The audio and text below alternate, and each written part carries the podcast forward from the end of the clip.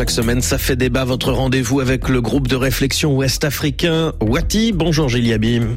Bonjour. On évoque avec vous depuis quelques semaines maintenant le sujet des migrations d'Africains vers l'Europe avec leur lot de victimes qui disparaissent en mer. Vous rappelez aujourd'hui que les migrants incluent aussi des milliers d'Africains qui disposent d'un niveau très élevé de formation et de compétences recherchés partout dans le monde. Oui, ceux-là sont plutôt recherchés ou en tout cas accueillis à bras ouverts ou presque en Europe comme en Amérique du Nord. S'il est dramatique pour plusieurs pays africains de perdre définitivement des jeunes courageux déterminés et désireux de travailler, même dans des contextes difficiles, il faut aussi prendre la mesure de l'impact cumulé de ce qu'on appelle communément et un peu maladroitement la fuite des cerveaux. Maladroitement parce qu'il ne s'agit pas seulement, loin de là, des hommes et des femmes surdiplômés dans des domaines scientifiques pointus. Il s'agit de personnes qui excellent et recherchent l'excellence dans ce qu'elles font, dans tous les domaines d'activité professionnelle. Le sujet de l'exode des talents n'est pas du tout nouveau et il faut le traiter avec toutes les nuances qu'exige le monde interconnecté dans lequel nous vivons et qui induit forcément plus de mobilité internationale.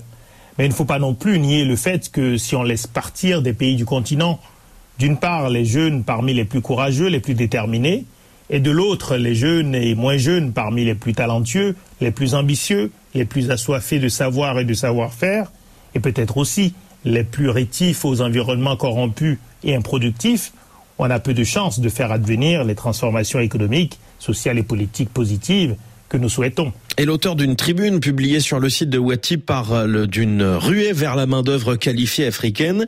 Il estime que les effets directs de la guerre des talents à l'échelle mondiale pourraient être catastrophiques pour le continent.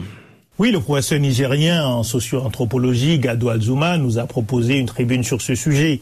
Il donne plusieurs exemples d'initiatives récentes de pays occidentaux qui vont dans le sens de cette volonté d'attirer les compétences africaines les plus intéressantes pour leurs économies.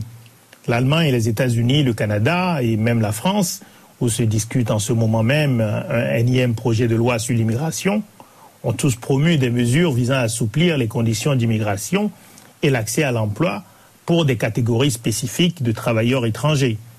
Il cite notamment l'annonce en février 2023 par l'Allemagne de la création de centres de conseil pour la migration dans neuf pays africains. Il cite aussi le cas du Danemark, qui a assoupli ses règles d'immigration dans le but d'attirer les talents étrangers. En France, le gouvernement propose une carte de séjour spéciale au nom explicite, talent, profession médicale et de pharmacie. Ce sont déjà des milliers de médecins africains qui exercent en France, on le sait, et dont la présence est indispensable au fonctionnement des hôpitaux. Et Gilles, en faisant un parallèle avec le passé de la traite des esclaves et de l'exploitation coloniale, cet article évoque une nouvelle forme d'exploitation du travail africain, l'exploitation du travail intellectuel africain. Oui, alors euh, cela me semble un peu excessif et seulement applicable à certains contextes. La mondialisation a bouleversé partout le marché du travail et des compétences. On pourrait parler dans les mêmes termes du travail intellectuel chinois ou indien aux États-Unis, par exemple, dans le domaine de l'informatique. Certains immigrés sont définitivement restés dans leur pays d'accueil sans entretenir de liens avec leur pays d'origine. Certains sont restés mais entretiennent des liens professionnels étroits avec leur pays d'origine.